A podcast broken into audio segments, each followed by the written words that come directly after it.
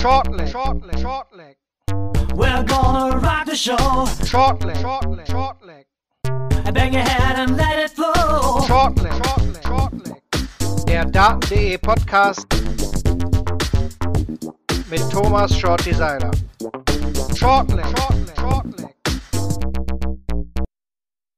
Herzlich willkommen zu Tag 2 der PDC WM 2021, begleitet hier im Shortleg Podcast von Daten.de. Mein Name ist Marvin van Boom, ich begrüße euch zur zweiten Ausgabe der diesjährigen WM und neben mir mit dabei ist mein Daten.de Kollege Moritz Kettner. Hi Moritz. Ja, die Legende besagt nämlich, dass die Darts von Glenn Dern nach seinem zweiten Satz immer noch im Board stecken. Darüber sprechen wir auch noch. Guten Abend zusammen.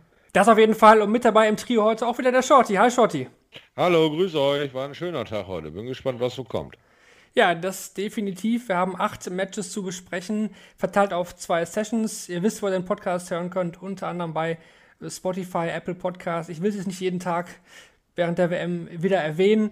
Deswegen gehen wir doch direkt rein. Also Scholte, du hattest recht auf jeden Fall. Die Halle wurde umgebaut. Wie fandest mhm. du das, das neue Design, dieser lange Walk-on äh, zur Bühne hin, diese verlängerte Bühne? Irgendwie echt schräg, muss ich sagen. Du hast natürlich als Spieler einen Auslauf sondersgleichen, gar nicht die Frage. Sieht aus wie so ein riesiges Kinderbett. Du kannst nicht ganz weg, aber du fällst auch nicht raus. Und äh, irgendwie kann ich mich noch nicht ganz so dran gewöhnen, muss ich sagen. Aber der Umbau ist passiert, nur nicht so ganz wie erwartet, ja, mit diesen beiden äh, äh, großen plakativen Wänden da, aber halt unbewegte Bilder, aber dafür dann eben LED an den Seiten. Naja, ist noch ein bisschen gewöhnungsbedürftig. Sie haben ja auch noch ein paar Tage Zeit. Mal sehen, ob da noch ein bisschen mehr Bewegung hinter den Spieler dann irgendwie äh, in den nächsten Tagen angedacht ist. Die gute Nachricht vorneweg, Max Hopp hat es nicht gestört, denn der hat zum Glück gewonnen, 3 zu 0 Erfolg gegen Gordon Mathers. Wir kommen dann gleich dazu. Ich würde aber trotzdem gerne chronologisch vorgehen, das haben wir die letzten Jahre immer so gemacht. Deswegen beginnen wir auch mit der Mittagssession und dem ersten Match des Tages. Moritz, das wurde bestritten von Ryan Joyce und Karel Sedlacek. Das war ein sehr ausgeglichenes Match. Wir hatten direkt mal den ersten Decider in dieser WM, wo sich Joyce am Ende durchsetzen konnte. Ja, echt cool und äh, es kam mir dann wirklich auf die letzten Darts absolut an. Karel Zettlacek ist super gestartet, mit dem High Finish den ersten Satz weggenommen und dann waren in allen Sätzen war es relativ deutlich, bis es dann im Entscheidungssatz tatsächlich auf das letzte Leck ankommt und da ist ja so viel passiert. Allein in dem einen Leck, Ryan Joyce überwirft 106 Punkte, Karel Sedlacek verwirft vier Matchstarts und am Ende muss es Ryan Joyce über die Doppel 7 richten, wo er sich auch wahrscheinlich am Ende fragt, wo er hingekommen ist. Ähm, bei der 106, da kann man durchaus sagen oder streiten. Viele werden jetzt sagen, ja klar, er muss auf die 6 oder die 10 gehen, damit er sicher einen Dart auf Doppel bekommt. Stattdessen versucht er die 14, trifft die große Zahl nicht. Ich sage, Problem ist eher, glaube ich, der Matchplan. Zu wissen, was er in dem Moment zu spielen hat. Da hat er so ein bisschen gezögert. Und in dem Moment, wo er gezögert hat und überlegt hat, soll ich jetzt 6-10 spielen, soll ich die 14 nehmen, in dem Moment hat er die Aufnahme schon verloren gehabt. Und ähm, da war er nicht bereit für und ist mit einem ganz, ganz blauen Auge davon gekommen. Genau, am Ende waren sechs verpasste Matchstarts von Karel Sedlacek. Trotzdem finde ich ein guter Auftritt vom Tschechen, der sich jetzt in den letzten Wochen echt wieder ordentlich noch gesteigert hat. Die zweite Partie wurde dann bestritten zwischen Ross Smith und David Evans. Das war eine Partie, wo ich dachte, okay, das könnte echt sehr ausgeglichen verlaufen. Jetzt haben wir am Ende das klare Ergebnis von 3 zu 0 Shorty, aber es war jetzt nicht so deutlich, wie das Ergebnis vermuten lässt. Nee, das ist ja das Schöne bei diesem Chat-Modus. Du musst eben äh, an den wichtigen Situationen äh, da sein und das hat Ross Smith heute einfach schon schlicht getan. Deswegen auch dieses deutliche Ergebnis. Also er hatte natürlich genug Chancen, David Evans, aber es ist immer das, äh, dasselbe Phänomen. Rankommen an die Geschichte, ja, aber dann auch rübertreten, also quasi das Leck, das Set und vielleicht das Match holen, das sind einfach zwei äh, verschiedene Paar Schuhe und da ist eben Smith so ein bisschen äh, abgezockter gewesen als Evans heute ist auch der Faktor Ellie Pelli wieder. Ne? David Evans, der auf der Challenge Tour ja auch, glaube ich, gezeigt hat, was er imstande ist zu leisten, auf dem wir uns im nächsten Jahr auf der Tour freuen dürfen. Mhm. Ja, und dann kommt er zur WM und scored wunderbar. Also da war in einigen Lecks auch mal gut vorne, aber ja, 5 von 21 auf Doppel ist dann das, was die Nummer versaut. Ja, der Faktor Ellie Pelli ist natürlich immer jedes Jahr wieder für die Debütanten ein ziemlich großer, auch wenn dieses Jahr dann jetzt erstmal keine Fans mehr äh, mit dabei sind. Also recht deutlich ging es dann auf jeden Fall zu zwischen William O'Connor und Nils Sonnefeld. Shorty, gestern hast du noch gesagt, auf das Spiel freust du dich eigentlich. Wie ist deine Gemütslage nach der Partie? Ernüchternd. Nils Sonnefeld ist einiges schuldig geblieben und es war sehr übersichtlich. Aber okay, was soll's. Das ist Willie Pence Opener O'Connor. Ja, das ist äh, schon immer der Traumname, mein Traumname gewesen und wir hatten viel Spaß zusammen auf der Tour. Er ist ein cooler Typ, ein Hobbyjäger, hat Waffenschein, ich glaube fünf Stück. Äh, ist also wirklich so, so ein Naturbursche und äh, total äh, egozentrisch dann. Wenn ihm das nicht passt, dann ist er auch laut und, und hat sich auch schon mit dem Publikum angelegt und hat halt Ecken und Kanten. Und da habe ich gedacht, okay, das kann ja vielleicht mal knallen. Neuer gefährlicher äh, Holländer, Linkshänder, schauen wir mal. Ja, und dann war es halt das, was es war. Kann passieren. Viele würden jetzt sagen, sehr schade, dass er nicht so gegen Martin Schindler im PDPA-Qualifier gespielt hat zum letzten Spiel. Ja. Äh, natürlich etwas bitter, wenn man das dann sieht, dass äh, der Gegner dann so eine Partie dann abliefert auf der WM-Bühne. Das hätte Martin sicherlich äh, mehr als auch mit Tank gehabt. Aber gut, so ist es normal. 3 zu 0 am Ende der sichere Sieg für William O'Connor, der dann auch am Morgen wieder ran muss. Dazu kommen wir dann später. Ja, das beste Match meiner Meinung nach vom Mittag war dann die Partie zwischen Chris Doby und Jeff Smith. Moritz, mhm. da hat Doby eine ordentliche Aufholjagd an den Tag gelegt. Was für eine, weil der wirkte auch so ein bisschen abwesend am Anfang oder nicht abwesend, aber so ein bisschen eingerostet. Das war nicht das, was wir die letzten Monate, vielleicht auch Jahre gesehen haben von Chris Doby und was sich auch irgendwie in seiner Form der letzten Monate wieder gespiegelt hat. Und Jeff Smith hat das mit seiner Erfahrung ganz locker gemacht. Bullseye den ersten Satz gewonnen. Das war schon ein dicker Moment, den er sich da gefischt hat. Und dann musste halt Chris Doby richtig kämpfen und als er dann diesen dritten Satz, als er den eingetütet hat, damit ist das Spiel komplett gekippt. Danach haben beide aber über 110 für den Rest des Spiels gespielt. Also es war nicht der Jeff Smith, der jetzt ähm, da irgendwie untergegangen wäre. Es war einfach der Chris Doby, der unfassbar gespielt hat. Im letzten Satz, ich habe es mir angeguckt, hätte Jeff Smith jedes Mal 12 Darts spielen müssen, um überhaupt irgendeinen Deck zu bekommen, weil Doby 130 checkt, weil Doby 81 checkt, weil Doby zum Abschluss nochmal 14 Darts spielt. Da konnte Jeff Smith ja gar nichts machen. Trotzdem fand ich zum Beispiel in den ersten beiden Sätzen, fand ich Dobi auch schon stärker. Also Shorty, ich hatte das Gefühl, dass äh, Smith eigentlich, sage ich nicht etwas glücklich, aber schon ja, in seiner Art und Weise auch die ersten beiden Sätze gewonnen hat, war dann in den richtigen Momenten einfach zur Stelle. Dobi hat jetzt auch kein gutes Jahr gehabt. Das war mental natürlich auch ziemlich stark, dann trotz 0 zu 2 Rückstand dann nach so einem Jahr das Ding noch zu drehen. Ja, da ist wieder dieser Effekt, wenn du schon tot über den Zaun liegst, lässt du es einfach laufen. Du lässt es einfach gehen. Du bist nicht mehr ganz so verkrampft. Du stehst bei einem 106er Finish mit dem ersten Dart nicht mehr so ganz unter Anspannung, sondern du probierst es einfach. Du spielst wieder einfach nur Dart und denkst über nichts mehr nach. Und da hat der Dobi sich zum Glück nicht äh, darauf beschränkt, einfach nur die Aufholjagd zu starten und dann bricht es bei vielen wieder ab. Und der, der das Spiel eigentlich die ganze Zeit angeführt hat, gewinnt es dann auch gefahrlos. Nein, Dobi hat den Endspurt voll durchgezogen und hat, wie äh, Moses eben schon erwähnt hat, fantastische Finishes hingelegt, ohne noch einmal zu zocken.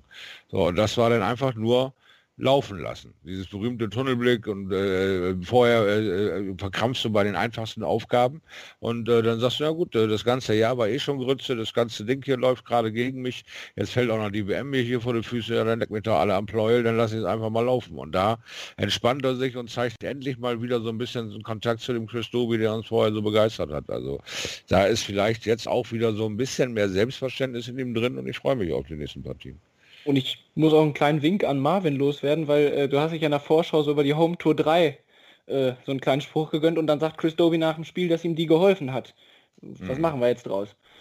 Ja, stimmt. Ich hatte das, glaube ich, gestern erwähnt, auch, dass er im Finale stand. Ne? Also das, ja. Äh, ja, wenn das gut läuft, klar, kann das auch eine gute Trainingsmöglichkeit oh, sein. Ne? Also vielleicht haben wir die Home Tour 3 einfach auch unterschätzt.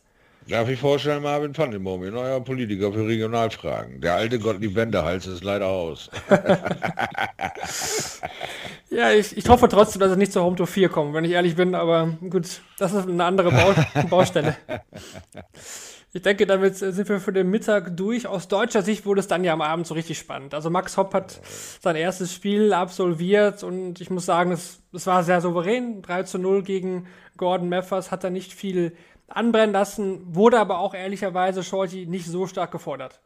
Ganz genau richtig, was du sagst. Wir haben ihn genau eingeschätzt, wir haben ihn gestern gut analysiert und gesagt, er hat eigentlich noch nichts auf dem Zettel, was irgendwem Angst macht. Und das hat ihm dann wohl, ist ihm wohl kurz zum Spiel auch eingefallen, weil auch während des Spiels war, war kurzes Aufbäumen, kurzes Zucken, aber diese Momente übersteht man äh, wenn man eigentlich so äh, ja äh, auch selber unter Dampf steht, wie Max da äh, doch am Anfang ein bisschen zu stark gedrückt hat und da nicht so die Entspanntheit gefunden hat, weil einfach keine Gegenwehr kam.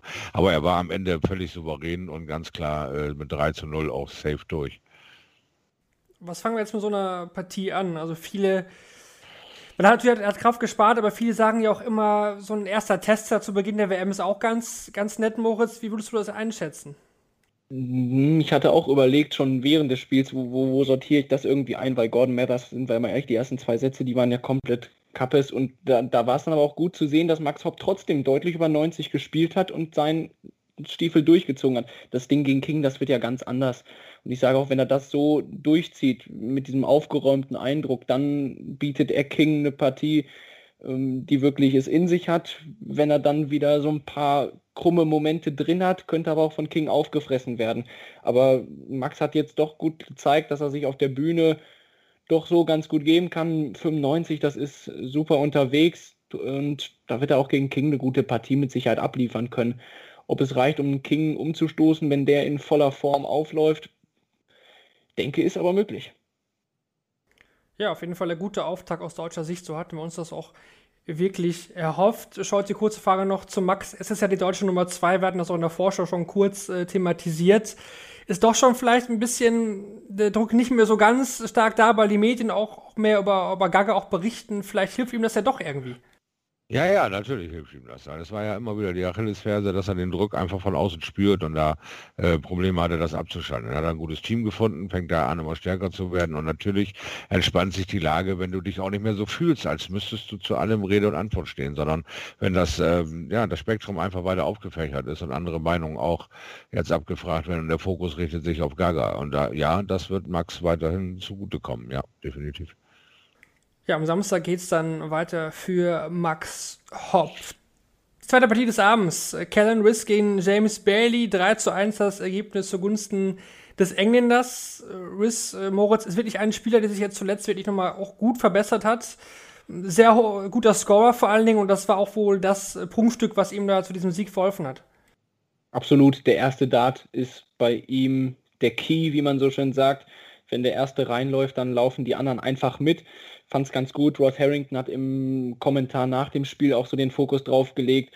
Callan muss an seinem B-Game so ein bisschen arbeiten, weil wenn der erste Dart kommt, dann läuft das, dann spielt er durchweg 100, dann ist alles gut. Aber er hat so ein paar Aufnahmen mit dabei, wo die Darts ein bisschen links und rechts laufen, wo er nicht genau weiß, wo stehe ich jetzt gerade irgendwie.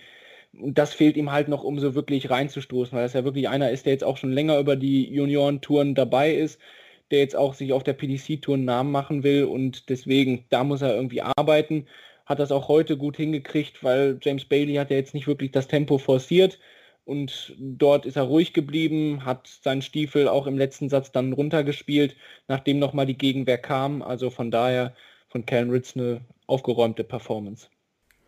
Im Interview hat er auch gesagt, äh, in der Pressekonferenz später, dass Bailey alles versucht hätte, also alle Taktiken ausgespielt hat, ja. um ihn irgendwie äh, aus, dem, aus dem Fokus auch zu bringen. Er hat da gesagt, er fühlt sich jetzt deutlich erfahrener und reifer auch damit umzugehen. Ich fand auch, dass Bailey irgendwie, irgendwie komisch äh, agiert hat teilweise. Also ich hatte immer Angst, dass sich beim, beim Jubeln irgendwie auch verletzt. Also ich weiß gar nicht, wie, was er da teilweise äh, nach gewonnenen Lecks ähm, ja, vom, gejubelt hat. Also ich fand das ziemlich, äh, das sah etwas komisch aus, sagen wir so. Aber ja, der, der Bull war bullisch irgendwie. Also, und wie er sich dann auch immer über die Schulter so, so. Einmal hatte ich das Gefühl, Kellen Ritz wollte ihn danach effen und hat das auch einmal so über die Schulter, so diese Hand gehoben. Also, ja, seltsam ein bisschen. Aber schon, das ist ja auch das Gefährliche bei solchen Spielern auch. Also Meffers hat ja auch gegen Max viel mit sich selbst gehadert und äh, auch komische Mimiken an den Tag gelegt, versucht die zu pushen. Also die versuchen dann schon auch noch alles irgendwie reinzuwerfen.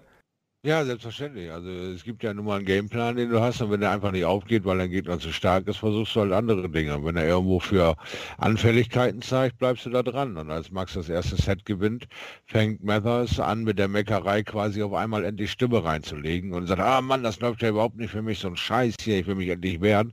Und da hat Max sich vorgefeit, leckt mich an dem Arsch und äh, da dreht sich um und geht vor die Bühne, damit er das gar nicht erst hört. Weißt du, so dieses, ähm, ja, er gibt ja schon auf, jetzt kannst du dich entspannen und so. Und dann lässt dein Druck nach, dein Fokus lässt nach. Und auf einmal bist du luschig und dem gelingen die schönsten Dinge, weil er völlig entspannt und äh, schon am Aufgeben ist und er schiebt dir die großen Finische in die Figur. Also das war schon wichtig für Max, sich da wegzudrehen und wegzugehen. Äh, aber so sind wir eben halt alle verschieden. Wir sehen eine Million verschiedene Wurfstile und sehen auch eine Million verschiedene Art und Weisen, wie sie das zelebrieren, was sie da ans Board gebracht haben. Ich finde sowas immer äh, witzig, aber auch in dem äh, Falle jetzt von dem Bullen fand ich ihn auch sehr bullisch, ja. Also er war noch nicht sehr geübt, wirklich zu zelebrieren, äh, wenn er mal einen guten Moment hatte. Dann betrat die erste Dame bei dieser WM die Bühne. Gemeint ist Lisa Ashton gegen Adam Hunt. Es war ein packendes Spiel, muss ich sagen. 3 zu 2 das Endresultat dann zugunsten des Hunters. Moritz, im ersten Satz hatte man so ein kurzes Revival bei Ashton, das Bull-Finish wie damals äh, gegen Jan Decker. Also nimm uns doch mal mhm. mit, wie ist das Match verlaufen aus deiner Sicht? Ich hatte in dem Match eine Million Déjà-vu-Momente an das Match mit Jan Decker. Du sprichst es an, einmal dieses im ersten Satz gewinnt das Ding auf Bull. Ich habe auch schon während der Partie versucht, was rauszusuchen, aber ich bin der Meinung, die 106,7, die Adam Hunter im Schnitt im ersten Satz gespielt hat und ihn verloren hat, das war, glaube ich, das Beste, was jemals eine Frau da im Eddie Pelli gegen sich hatte und den Satz trotzdem noch gewonnen. Ähm, das war schon einmal sehr stark. Und dann kam wieder Déjà-vu-Moment, denn sie verliert den zweiten Satz 0 zu 3. Das ist ihr vor zwei Jahren gegen Jan Decker auch passiert. Der dritte Satz geht in ein Entscheidungsleck und in was für einer Art und Weise. Also Adam Hunt spielt dann 24 Data zum Break, 22 Darts, um das Ding zu gewinnen und Lisa Ashton hatte nicht einen Dart auf Doppel. Und da hatte ich echt das Gefühl, Mist, die Nummer ist jetzt so ein bisschen über sie hereingebrochen. Und dann kam nämlich die Umkehr. Dann kam nicht das Déjà-vu von vor zwei Jahren, sondern Lisa Ashton hat sich dann reingebissen und hat eben noch direkt nach, äh, nach dem 2-1 wieder ein 15-Data gespielt. Und was viel wichtiger war, das, da würden alle bei Michael van Gerven und Taylor schreien, im Entscheidungssatz, äh, im Entscheidungsleck des vierten Satzes spielt sie ein 11 Data, knallt dann eine 180 rein und bringt das Match so in den Entscheidungssatz. Das war absolut klasse.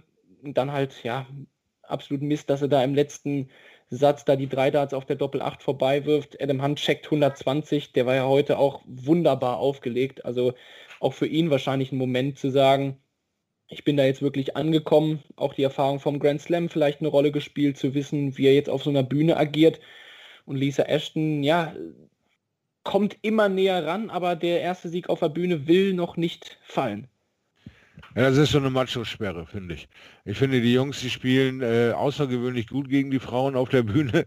Also auch dieses Match ging jetzt außergewöhnlich gut von Adam, äh, dem Hunter, um, um, um, in seine Richtung, weil sie auch noch in diesem Deciding-Ding die 130 tot wirft.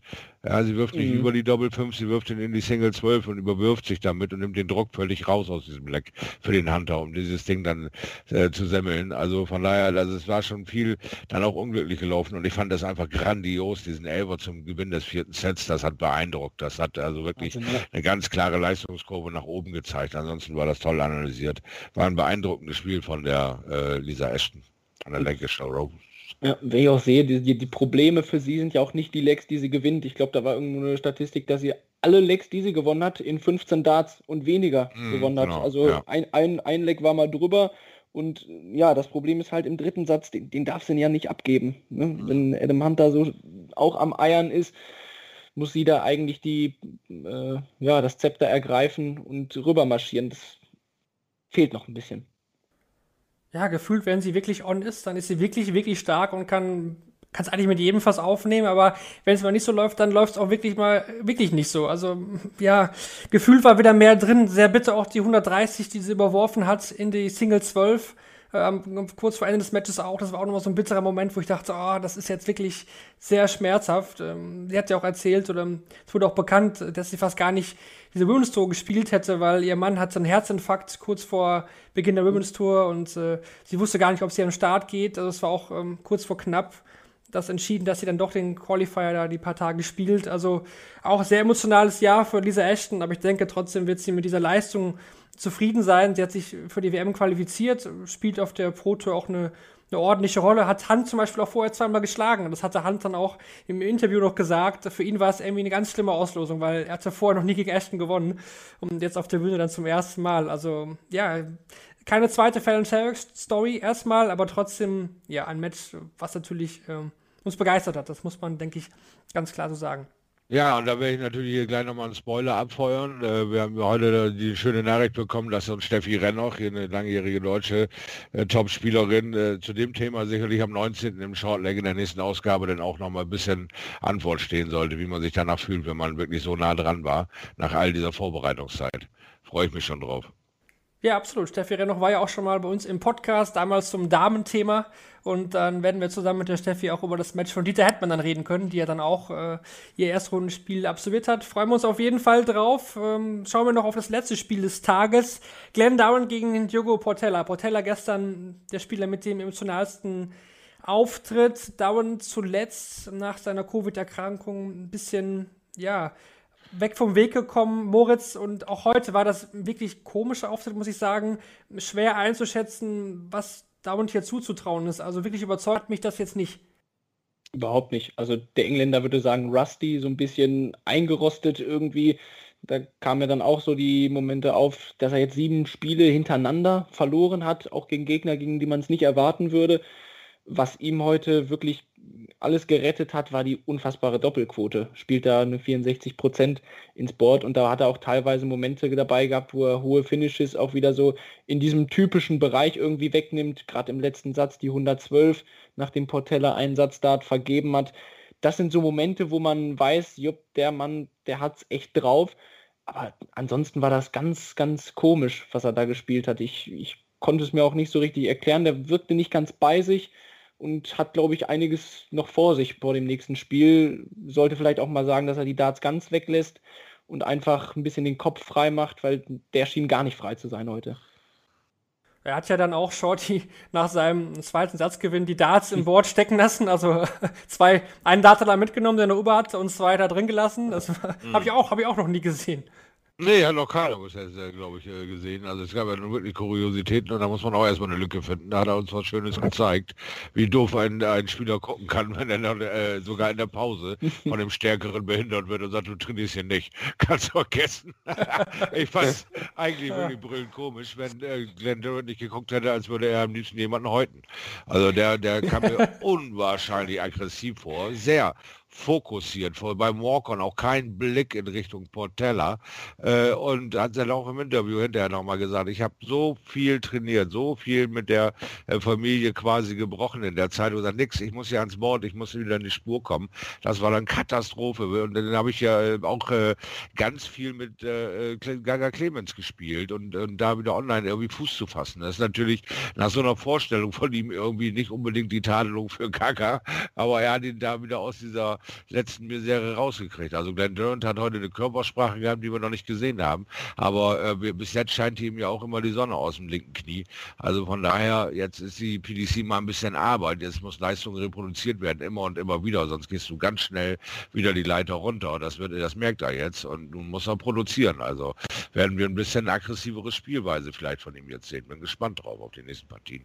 Finde ich schön, dass du es angesprochen hast, weil das hat er, glaube ich, auch danach gesagt. Ich bin der Premier League Champion bin. Ich bin der, der, von dem man erwarten müsste, dass er bei der PDC jetzt mehr kann. Und das ja. merkt er, glaube ich, schon. Ja, und er hat auch gesagt, dass sich äh, schämt für sein Verhalten auf der Bühne teilweise. Das hat er auch noch nachgeschoben. Äh, war einfach ein bisschen komisch. Zu Portella noch wahrscheinlich kurz. Äh, das war vielleicht ein bisschen viel jetzt für ihn. Also wenig Zeit gehabt, das zu verarbeiten. Gestern dann noch dieses Sky Sport Interview mit den englischen Kollegen vorher. Ja, 79 Average. Es war, denke ich, einfach ein bisschen zu viel, aber trotzdem für Portella da war der Tag gestern derjenige, über den er, denke ich, noch in seinem Leben später berichten wird. Das sollen die Spiele des äh, Mittwochs gewesen sein. Kommen wir zu unseren beiden Kategorien, denn auch heute kühlen wir natürlich wieder das Match des Tages und auch den Spieler des Tages. Ich bin gespannt. Heute ist die Auswahl ja etwas größer als gestern und würde dich jetzt bitten, Shorty, dein Match des Tages vorzustellen. Ja, mein Match des Tages ist das Comeback von Dobi Das äh, hatte viel Schönes, weil Smith hat alles genutzt, äh, aber diese beiden, diese Szene im vierten Set, wo sie beide bei 170 stehen und beide bei 25 Rest landen, danach beide mit 180 aufschlagen und äh, dann dieser besagenhafte Endspurt, in dem sich die äh, Körpersprache von Doby irgendwie zu einem wirklichen Hollywood äh, äh, wandelt, war beeindruckend, hat er wunderbar gemacht. Aber äh, Spieler des Tages ist für mich die Entwicklung der Lisa Ashton gegen Adam Hunt mit all dem Déjà-vu, die sie hier angesprochen hat, habe ich hier auch gesessen und gedacht, mal sehen, wie sie jetzt spielt. Und sie hat einen hervorragenden Abschluss für Set 4 gefunden, der mir einfach Respekt abbringt. Und äh, hätte sie die 130 beim Stand von 1 zu 2 hinten nicht überworfen, sondern nochmal eine Chance drauf gekriegt, bin ich mir nicht so sicher, ob das Ding nicht äh, bei 2-2 in den Deciding Deck gegangen wäre. Also von daher ist sie für mich so ein bisschen die Spielerin des Tages mit der Entwicklung, die man bei ihr nur sehen kann von WM zu WM leider bis jetzt. Äh, äh, ja, und äh, das Spiel äh, des Tages ist aber das von Chris Dobie gegen Jeff Smith. Moritz, wie sieht da deine Einschätzung aus? Sind wir, glaube ich, sehr harmonisch unterwegs, aber ich drehe es jetzt einfach um. Ich sage, äh, Hand gegen Ashton war für mich das Match des, Spiel, äh, des Tages und Doby der Player of the Day, weil wir da in den letzten drei Sets nochmal was draufgepackt hat. Äh, Schaut jetzt angesprochen, dieses 106er Checkout, wo sich Smith nach neun Darts auf Doppel schon gestellt hatte und dann auch mal die Emotionen rauslässt. Das war von ein, ich habe es von ihm auch nicht erwartet. Das war einer dieser Seeds to Struggle, wo alle vorher gesagt haben, auch der Doby, der hat jetzt die letzten Wochen nicht gut gespielt. Und wenn der jetzt gegen einen Smith oder einen Barry spielt, meine, zu der Kategorie habe ich ja auch gezählt vor der WM, dass ich dann gesagt habe, boah, ob der Doby da bereit ist. Aber hat ja auch danach gesagt, äh, schreibt mich bitte nicht ab und deswegen mental auch sehr stark sich da rauszuziehen. Seeds to Struggle ist eine gute Überleitung zum morgigen Nachmittag, denn da kommt es unter anderem zur Partie zwischen Daryl Gurney und William O'Connor. Das war ja auch so eine Partie, wo wir in der Vorschau gesagt haben, hm, Gurney zuletzt echt nicht gut unterwegs. Da trauen wir dem Qualifikanten, in dem Fall ist William O'Connor, durchaus einen Sieg zu. Außerdem die Partien Madas Rasma gegen Toro Suzuki, Mike Tedecker gegen Edward Shochi Folks, Ryan Murray gegen, Ilag gegen Lawrence Ilagen und wie gesagt äh, Gurney gegen O'Connor Shorty. Wenn du jetzt zu den äh, Wettanbietern gehen müsstest, würdest du dein Geld auf Gurney oder O'Connor setzen? O'Connor. Klare Sache. Okay. Brauche ich gar nicht lange nachdenken. O'Connor, zack. Moritz, würdest du das auch so sehen? Bring mich nicht in Bedrängnis. Äh, was habe ich denn getippt im Tippspiel? Ich weiß es nicht. Äh, ich sage aber irgendwie auch O'Connor. Auch wenn er heute nicht das gespielt hat, was er vermutlich kann. Aber glaube, das wird morgen ein ganz anderes Spiel. Gurney kann uns auch wieder überraschen wie Doby, aber O'Connor macht's. Dann noch die Spiele des Abends. Äh, Luke Woodhouse gegen Jamie Lewis. Dann haben wir noch Ron Mühlenkamp gegen Boris Kritschmer, einer der Top-Partien von Shorty der ersten Runde. Dann Ryan Searle gegen Danny Lorby Jr. und äh, Jose de Sousa wird sein erstes Spiel absolvieren gegen Ross Smith. Da sind jetzt zwei Partien dabei, die für mich so ein bisschen herausstechen. Das ist dann Mühlenkamp gegen Kritschmer und de Sousa gegen Ross Smith. Shorty, glaubst du an irgendeine Überraschung am Abend? Äh, ich glaube, dass Ross Smith gegen die Sousa gewinnt und das würde ich eine Überraschung nennen. Uh. Überraschung auf jeden Fall, ja. Äh, Sehe ich auch so. Also, oh, das eine Überraschung wäre. Du siehst es so, als dass es eine Überraschung ist, oder siehst genau. das? Nee, nee, dass, dass es eine Überraschung wäre. Oh, oh, oh. Ich, ich ja, sehe genau. das Sousa schon vorne, also, aber. Äh, der Zeitstärkere ist klar die Sousa, aber ich glaube, Ross Smith gewinnt die Kiste. Und das wäre dann schon überraschend. Ja, definitiv. Äh, das wäre schon eine, eine kleine bis mittelgroße Überraschung, wo man Ross Smith natürlich nicht abschreiben sollte. Moritz Mühlenkamp Kritschmer, wer ist da für dich der Favorit? Ist für mich ein 50-50-Game, aber Ron Mollenkamp, der hat auf der WM-Bühne auch schon starke Dinger gezeigt, deswegen irgendwie habe ich ihn so ein bisschen vorne, vielleicht die WM-Erfahrung, aber ich meine, Kritschmer ist ja auch jetzt keiner, wo man nicht, wo man sagen könnte, der hätte keine Erfahrung, die er mitbringen kann. Ist für mich tatsächlich so sehr ausgeglichen, aber ich sage trotzdem irgendwie, dass Mollenkamp das, das macht. Bauchgefühl. Gut, dann sind wir doch für, für heute durch. Unsere Einschätzung zu morgen habt ihr. Die Spiele vom Mittwoch haben wir analysiert. Morgen dann, wie gesagt, wieder acht Partien, zwei Sessions, Darts satt auf jeden Fall und auch am Abend dann wieder unsere neue Ausgabe von Shortleg. Das soll es für heute gewesen sein. Vielen Dank an Moritz und Shorty für heute. Danke. Gerne, ja. fest. Und morgen gibt es dann wieder eine neue Ausgabe. Bis dahin alles Gute, bleibt gesund. Ciao.